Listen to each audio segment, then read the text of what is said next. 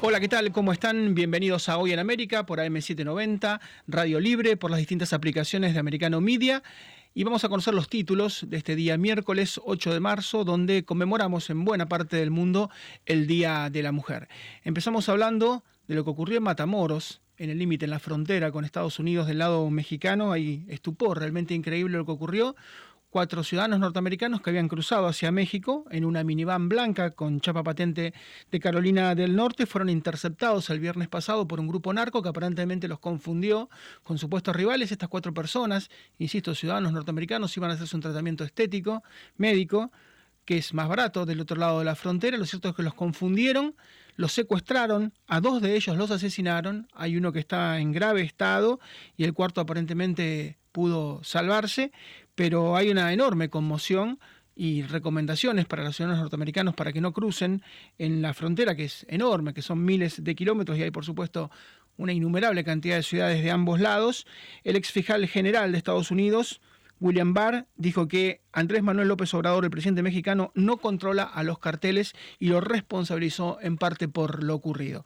Vamos a hablar también de Cuba, porque hoy, este día 8 de marzo, había previsto una serie de marchas por parte de las mujeres. Se han producido en Cuba en enero y en febrero solamente 16 femicidios. Estamos hablando de dos femicidios por semana.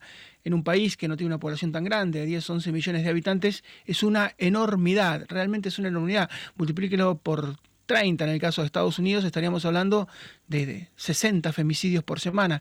Una verdadera locura lo que está pasando en Cuba, pero eh, las autoridades de la dictadura prohíben las marchas de las mujeres, le han dicho que no pueden protestar, que no están autorizadas estas marchas, entonces van a hacer una suerte de marcha virtual para quejarse de lo que está ocurriendo. Vamos a estar hablando con Camila Costa, que es una de las periodistas que más lucha desde Cuba, desde La Habana contra la dictadura.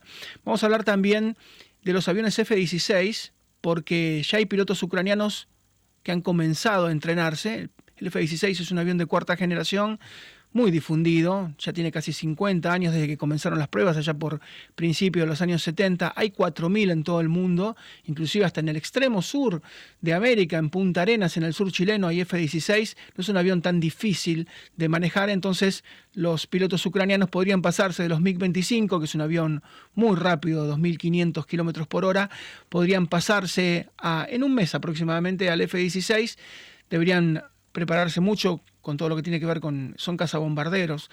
Lo más difícil, por supuesto, es manejar las armas muy sofisticadas de los F-16, pero en un mes podrían dar un vuelco a la guerra de Ucrania y es una escalada que nadie sabe cómo va a reaccionar el particular presidente de la Federación Rusa, Vladimir Putin. Y vamos a hablar también de las apuestas para los Oscars se entregan los premios de la Academia de Hollywood el próximo domingo y las dos favoritas son dos películas completamente distintas, eh, pero las dos tienen protagonistas que no son norteamericanos porque eh, Everything Everywhere, All at Once, ¿no? todo, todo el tiempo en todas partes.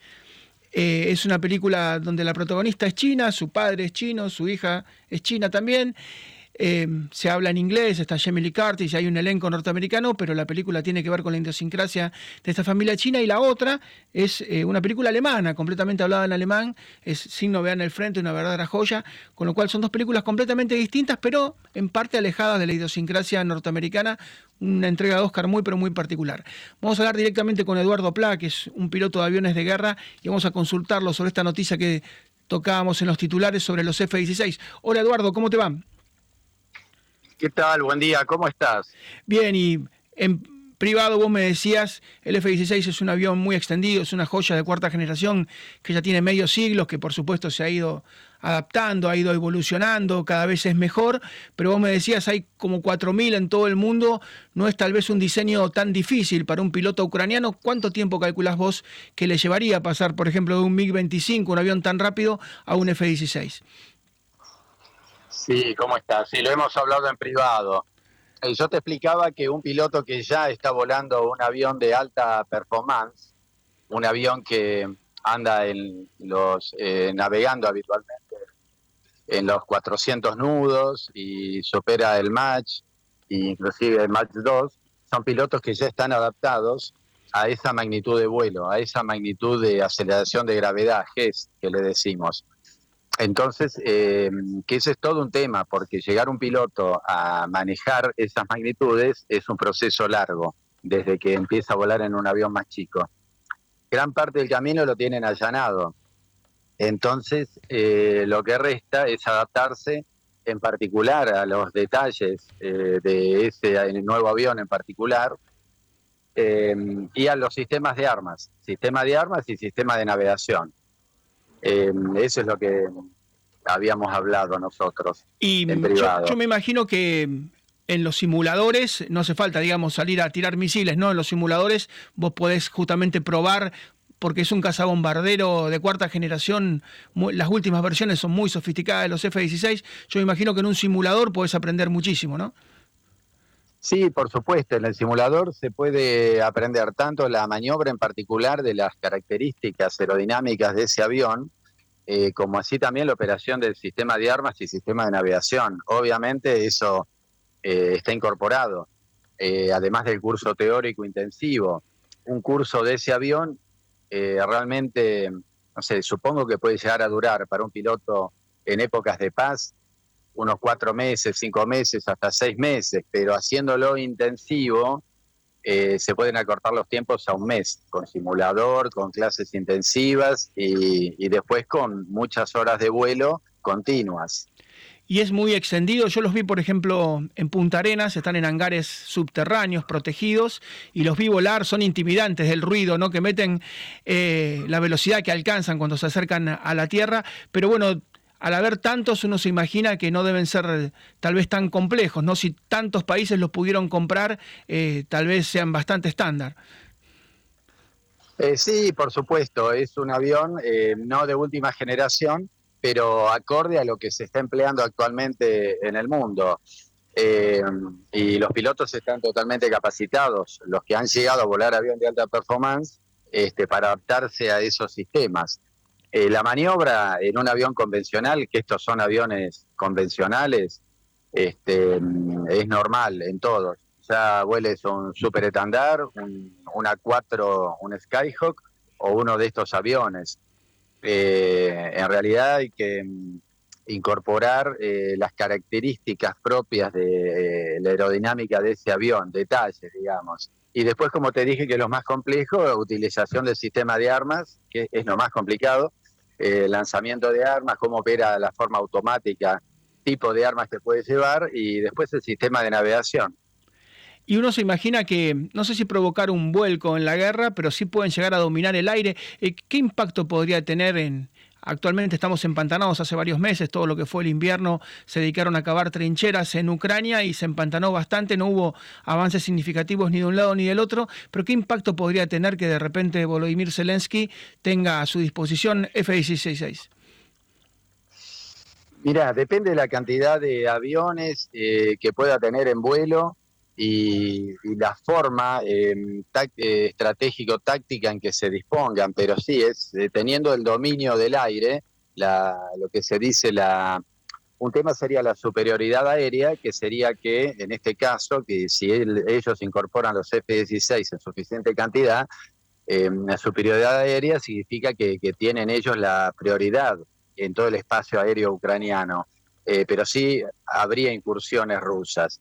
Otro tema sería la supremacía aérea, que significa que ya la burbuja de aire, el espacio aéreo ucraniano no puede ser penetrada por los rusos. Eso se logra tanto con, la aviación como con sistemas misilísticos eh, tierra-aire. Eh, pero bueno, depende de eso. Vos recordás cuando estuvo el presidente Volodymyr Zelensky en el Parlamento británico, las últimas palabras fueron Wings for Freedom, ¿no? Alas para la libertad y reclamó directamente, ¿no? Aviones y después lo hizo también en el Capitolio, en el Parlamento norteamericano. Hay como una obsesión porque, bueno, sus generales le están diciendo que, es lo que necesita, que con los tanques Leclerc o Challenger, Abraham o los Leopard alemanes no alcanza. Es casi una obsesión de Zelensky de tener aviones de este tipo.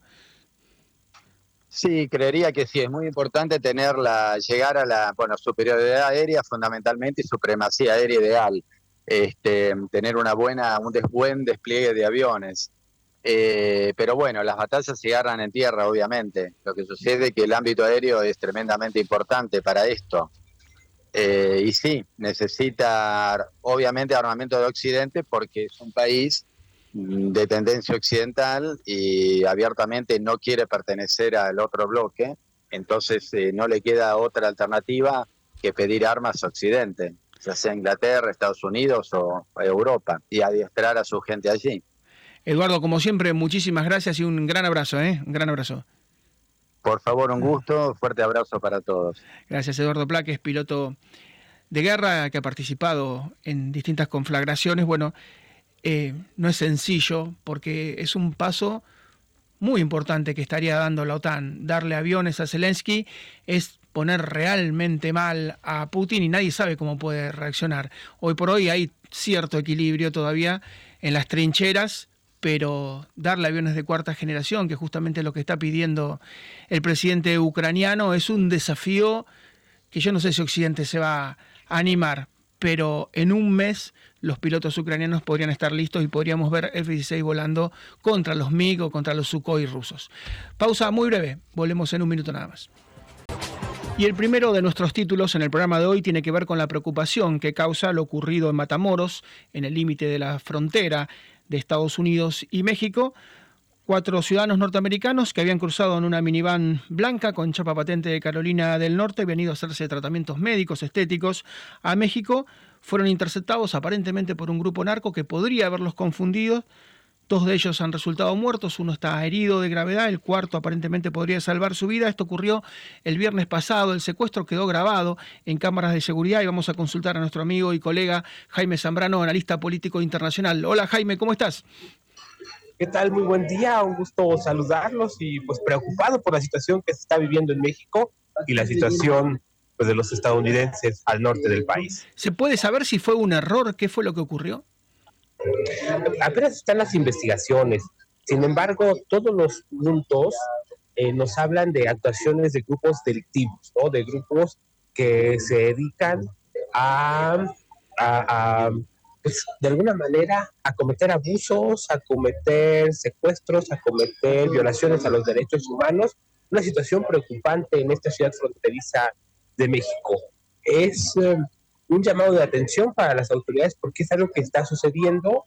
Hoy, lamentablemente, les toca a cuatro estadounidenses, pero esta situación se ha repetido de manera constante con migrantes, con habitantes de la zona, y es un punto rojo, ¿no? El gobernador, pues ya estaba diciendo, el gobernador de Tamaulipas, que lamentablemente, pues ya son dos las personas allá sin vida de estos cuatro, un grupo de amigos viene desde California del Sur, viene hacia, hacia México, lamentablemente, y bueno, pues vienen, uno, uno de ellos viene a un procedimiento médico a la frontera. Es algo que sucede eh, frecuentemente, que de la zona sur de Estados Unidos cruzan hacia México y acá vienen a diferentes procedimientos eh, médicos. Entonces, eh, es una situación común que se da en la frontera, que unos de México pasan hacia el sur de Estados Unidos, del sur de Estados Unidos pasan hacia México, vienen a estos procedimientos médicos eh, por diferentes razones, porque a veces aquí hay médicos con mayor experiencia o médicos que de alguna manera tienen unos tratamientos diferentes a los que se pueden ocupar en Estados Unidos, deciden venir, están en este proceso y bueno, pues continúan las investigaciones, si fueron confundidos o no, sí fueron un ataque directo, todo apunta a que sí fueron confundidos y que lamentablemente pues hay operaciones de grupos delictivos, operaciones que se dedican a secuestrar, que se dedican a pedir dinero y cuando se dan cuenta que son estadounidenses, cuando se dan cuenta de esta situación, pues eh, lamentablemente deciden quitarles la vida, ¿no? Una actuación a todas luces reprobable y una actuación con marcas del crimen organizado que es muy doloroso y que es un llamado para que México actúe y si es necesario, pues la coordinación o incluso que participen fuerzas estadounidenses en investigaciones si es que en México no hay las condiciones adecuadas para ah, investigar y dar con los responsables. Es una situación lamentable, pero no solo se da con ellos, no solo se da con los norteamericanos, también está lo de la marcha, lo de la manifestación de familias de eh, marinos en México que también están reportados como desaparecidos, que también han sido víctimas de la delincuencia y que se requieren respuestas por parte de las autoridades.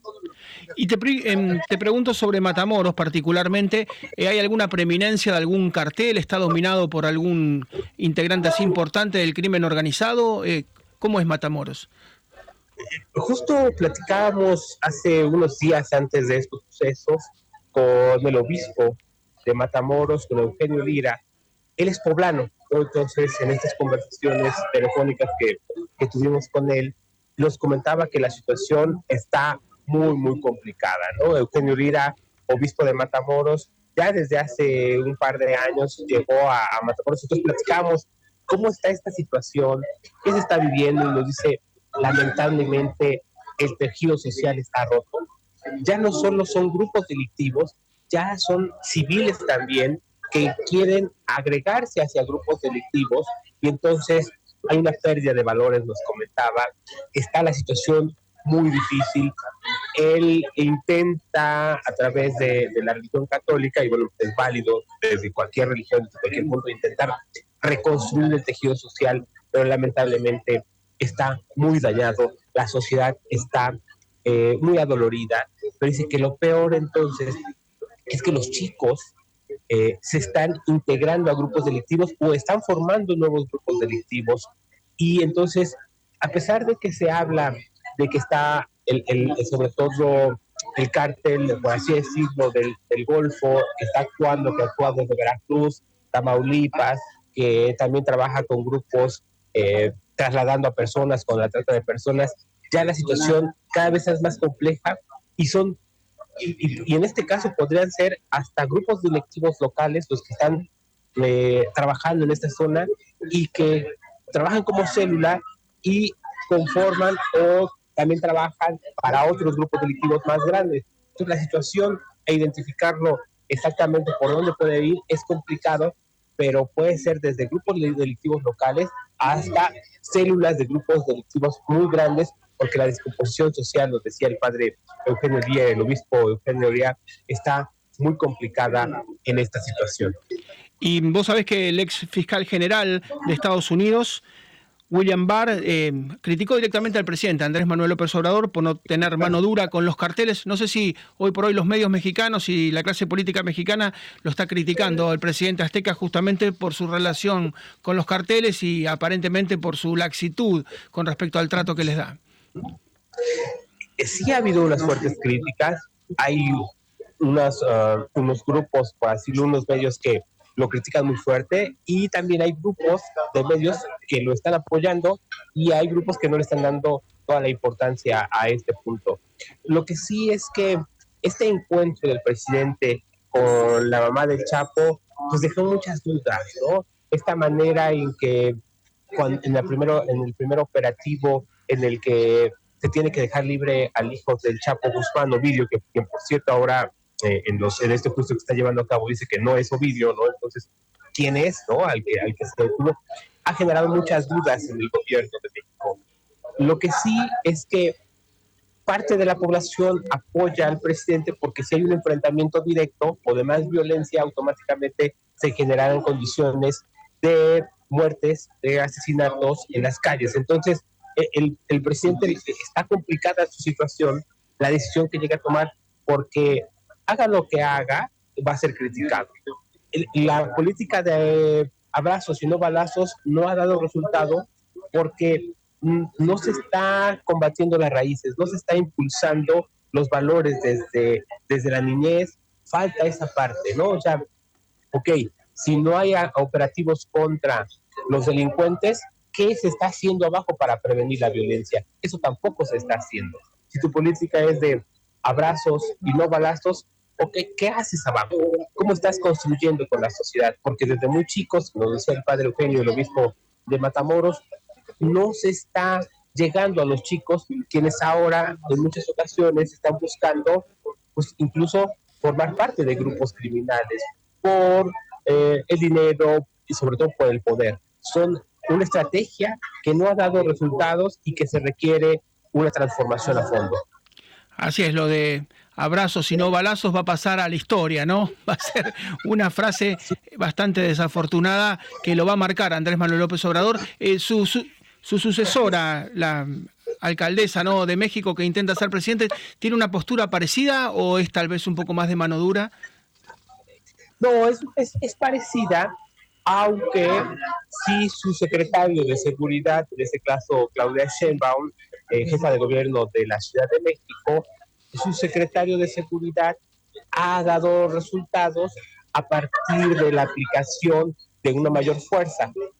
A pesar de que sigue en el discurso Sheinbaum, sigue el mismo discurso de Andrés Manuel López Obrador, sí ha puesto un secretario que tiene una mano más dura, por así decirlo.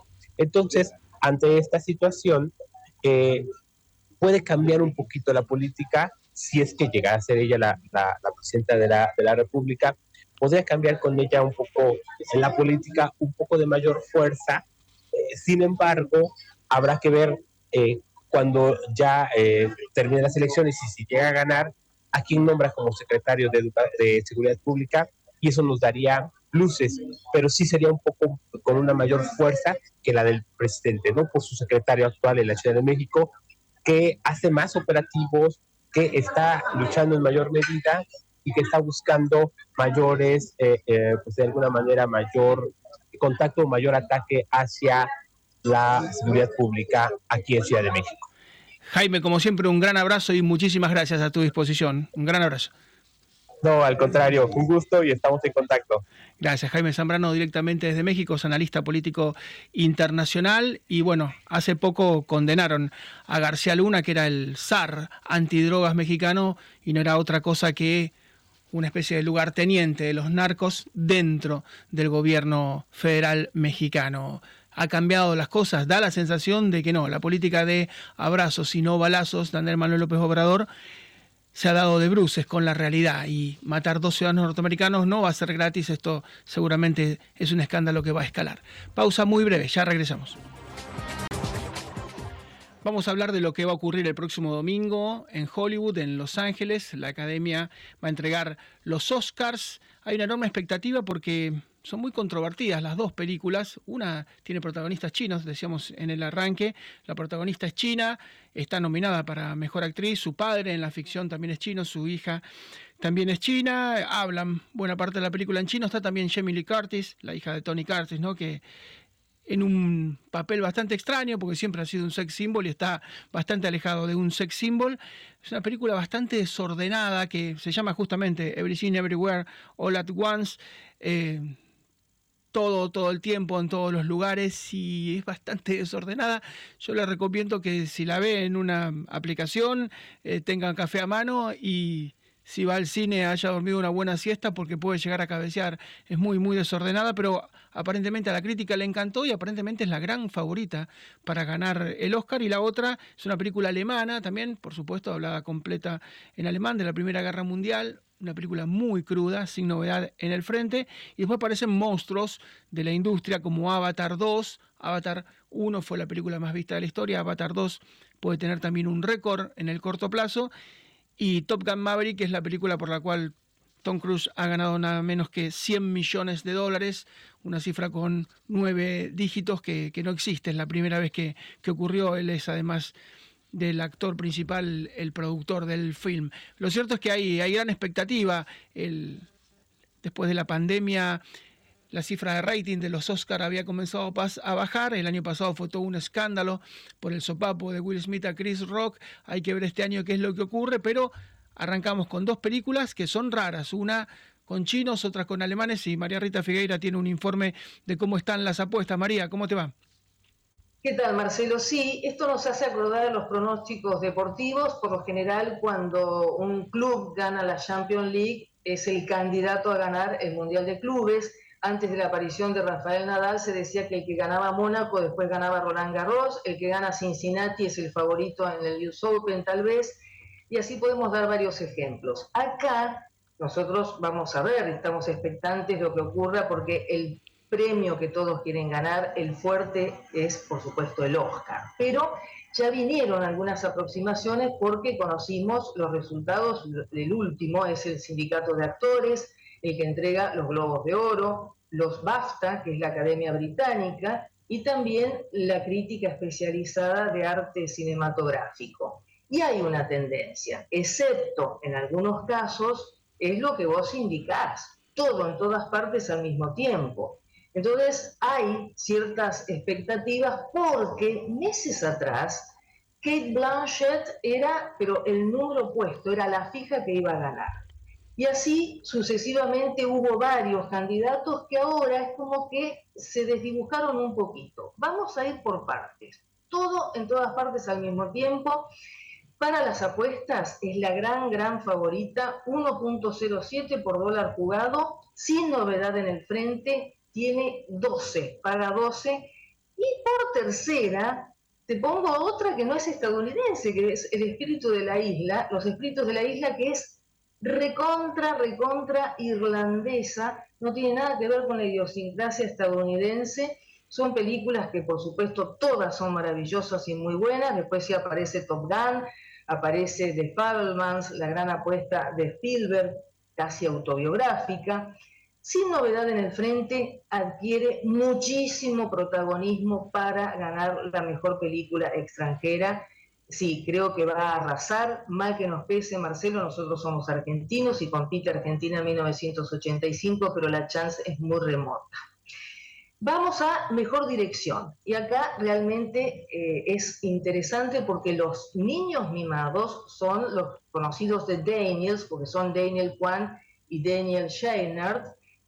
todo el mundo los, los, conoce como The Daniels, que también digo los niños mimados porque son los, grandes candidatos. Fíjate vos que por dólar jugado en las apuestas pagan 1,08, lo sigue Spielberg, que paga 7 y no está nominado como mejor director James Cameron.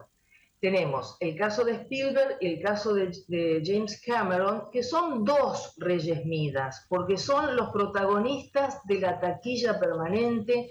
Sin embargo, está alejadísimo Spielberg, que ya conoció lo que es ganar como mejor director con la lista de Schindler, con Rescatando al Soldado Ryan, y ni hablar de James Cameron. Y acá nace una pregunta, ¿qué es mejor? ser el gran éxito de taquilla o tener un premio Oscar, como le ocurrió con Avatar 1, que no lo recibió y lo recibió su ex esposa Kathleen Bigelow. Yo te, yo te eh, digo, yo te digo, entre la fama y el dinero, lo segundo es lo primero.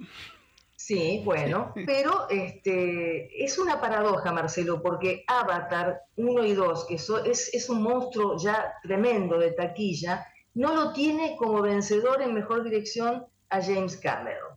Vamos a, mejor actriz protagónica, Kate Blanchett y Michelle Yeoh están muy, muy, acá hay paridad, 1.73 eh, la actriz de origen chino y Kate Blanchett 2.10. Acá me parece que hay un empujón también por parte de semejante película y tanto éxito que tiene todo en todas partes al mismo tiempo. Tar es una película que también está nominada como mejor dirección, eh, como mejor película, pero me parece que no, no tiene tanta, tantas posibilidades. El mejor actor, Brendan Fraser, es también, me parece a mí, un poco el niño mimado en este momento por la película La ballena, pero Austin Butler, el, protagonista de Elvis, también tiene muchas posibilidades y acá también hay paridad y dentro de unos años, gane quien gane, nos vamos a preguntar cómo no ganó el otro.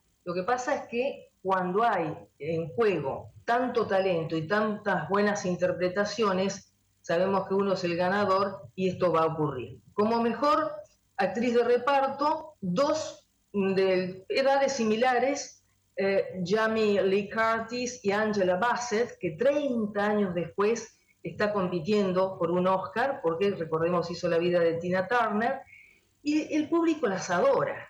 Entonces hay bastante paridad también en el mercado de las apuestas, 2.25 para Jamie Lee Curtis frente a 2.50 de Angela Bassett por Black Panther, Wakanda Forever. También se acerca Kerry Condon, eh, irlandesa, que está ahí nomás, y me quiero comentar algo que no dije como mejor actriz. Está muy alejada, pero es un premio en sí mismo para Ana de Armas con su papel de Marilyn Monroe en Blonde. Y por último, el mejor actor de reparto, Jonathan Kwan está también seguido por la gran película este, de los Daniels. Y también Barry Keoghan, que es irlandés, pero todo apunta al carismático actor surcoreano, de origen surcoreano.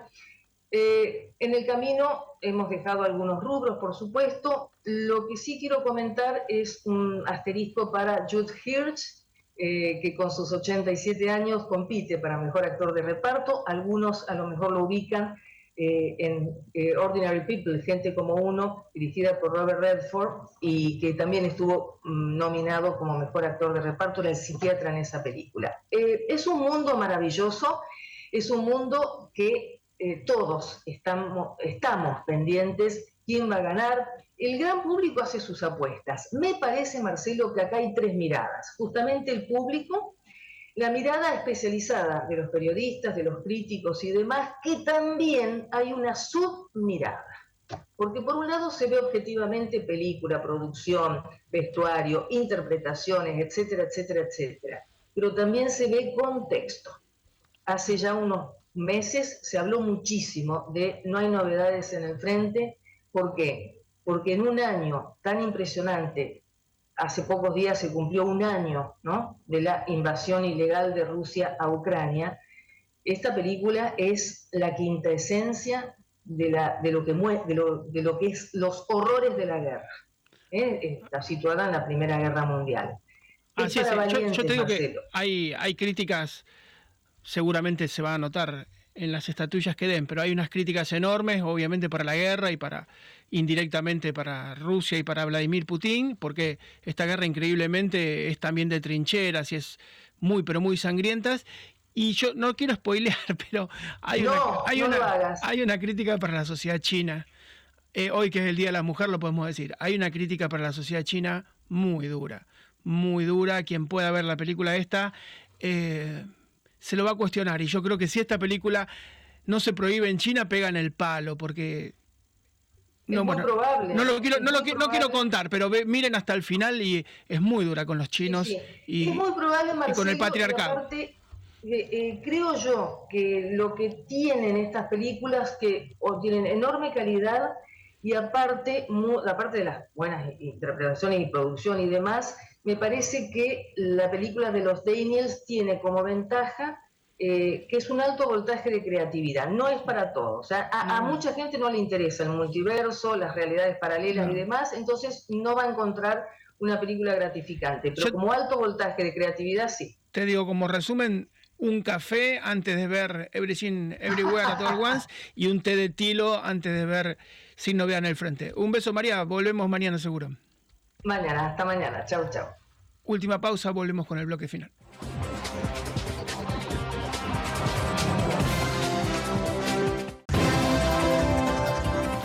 Y hoy se ha convertido en tapa, en titular de los distintos medios de comunicación, la situación de la migración en Gran Bretaña, en el Reino Unido. La ministra del Interior británica, Sola Braverman, dijo que, defendiendo una ley que va a limitar la inmigración, los refugiados abusan de nuestra generosidad, refiriéndose, por supuesto, a los ingleses. Los números que ha dado la BBC, la cadena que es eh, pública, no es del Estado, es del Estado, perdón, pero no, no, es del gobierno, ¿no? Y suele tener datos propios y suele tener una independencia muy envidiable. Ha dado datos que son muy significativos, 45.000 personas tratando de cruzar en botes el Canal de la Mancha, la mayoría albaneses, unos 16.000, hay 10.000 afganos, hay miles de sirios, de iraníes, de iraquíes, hay 164.000 ucranianos intentando escapar de la guerra y yendo hacia Reino Unido, hay refugiados de Hong Kong, que es una ex colonia británica, británica que ha sido de alguna manera bastante aplastada por China, tenía cierta libertad que ya no goza Hong Kong y deciden ir hacia mm, Gran Bretaña. Eh, están desbordados los servicios que tienen que ver con los asilos. Hay una espera de 15 meses en Gran Bretaña, cuando la misma espera en Francia es de ocho meses, en Alemania de seis meses, en Austria de tres meses. Hay una situación muy, muy complicada, hay un endurecimiento de las políticas migratorias por parte de Londres. Vamos a hablar con el doctor Guillermo Making, que es un reconocido politólogo, profesor de casas de altos estudios, tanto en Sudamérica como en el viejo continente. Doctor, ¿cómo le va? Buen día. Muy bien, ustedes. Bien, muy bien. Una situación complicada acá, pero eh, el gobierno la ha fabricado y, no, eh, y no atina a salirse de la, de la, de la trampa. Eh, es verdad que, porque son, quien conoce el Canal de la Mancha, es un mar muy, muy bravo y con botes muy pequeños la gente de alguna manera se está lanzando a cruzar el Canal de la Mancha. Sí, está no solo la situación, digamos, del mar embravecido, sino que encima eh, eh, está muy frío eh, y em, ahora lo que hay detrás de todo esto es un gran negocio. Es decir, hay gente que organiza esto y que son los dueños de los barcos y cobra miles de dólares em, por, digamos, por un asiento precario en un barquito. Eh, y entonces eh, eh, esta pobre gente que no se sabe si son migrantes económicos o, genuinos, digamos, peticionantes al, asilo, buscan llegar a Gran Bretaña. Los destinos favoritos son Alemania y Francia. Eh, Gran Bretaña no es, eh, la, es la tercera, digamos, en la lista eh, de, gente que, pide, pide, asilo. Pero la situación es muy complicada porque aparte hay restricciones presupuestarias que vienen de, hace muchos años, durante cuando empezó el gobierno conservador. entonces, el, em, ubicar a toda esta gente es muy, es muy complicado y hay, eh, y no hay que negarlo, un sentimiento muy acendrado dentro del eh, el, proletariado y el, eh, el, votante conservador, que a veces se sobreponen,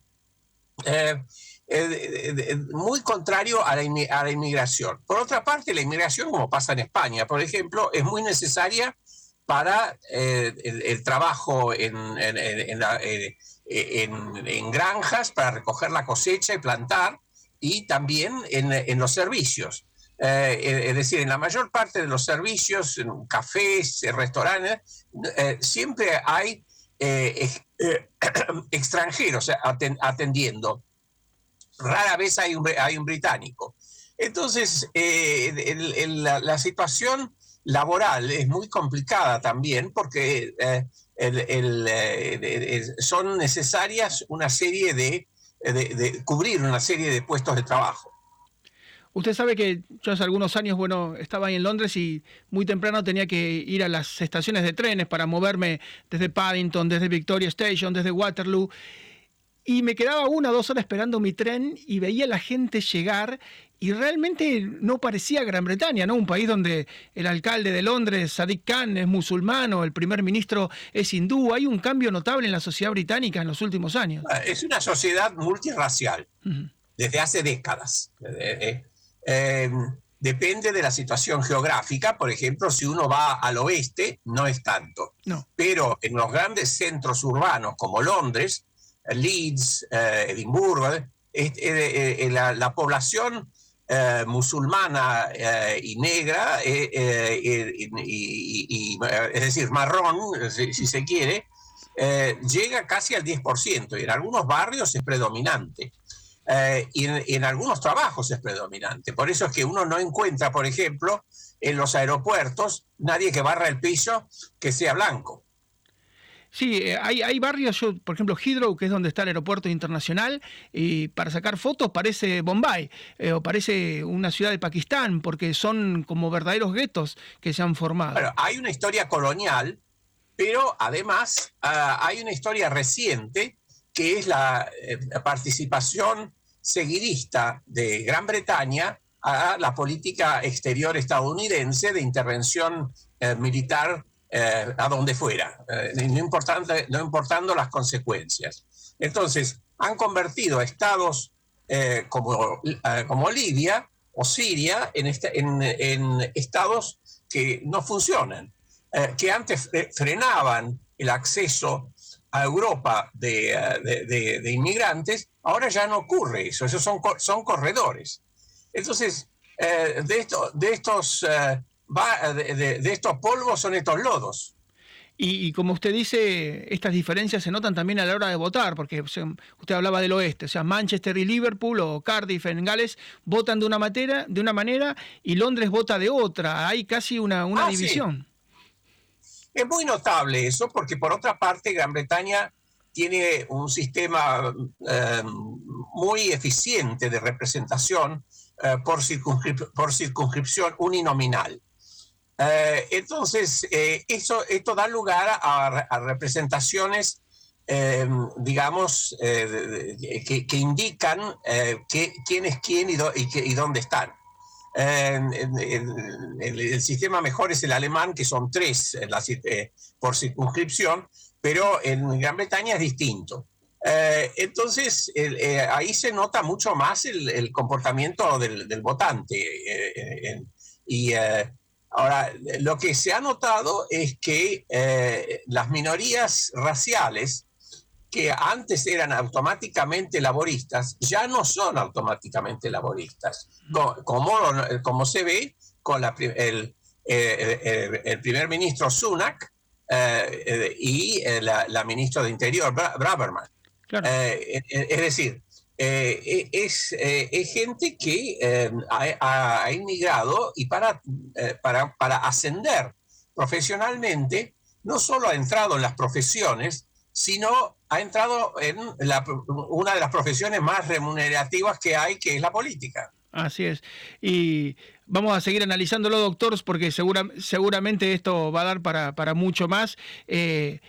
Ah, sí, porque esto va a tener repercusiones por, por, meses porque no lo acepta nadie eh, eh, el, asunto este llanamente. Eh, está todo muy discutido.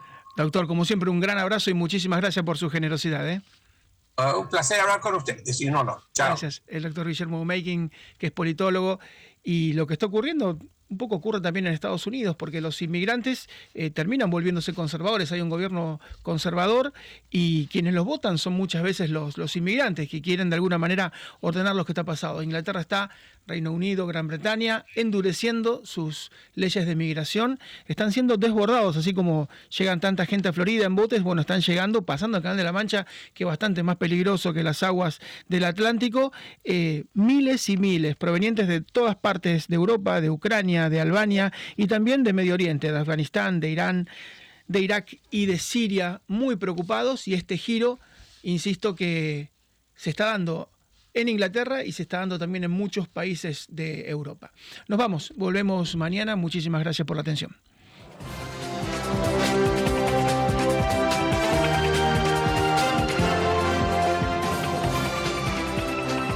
This podcast is a part of the C Suite Radio Network. For more top business podcasts, visit c-suiteradio.com.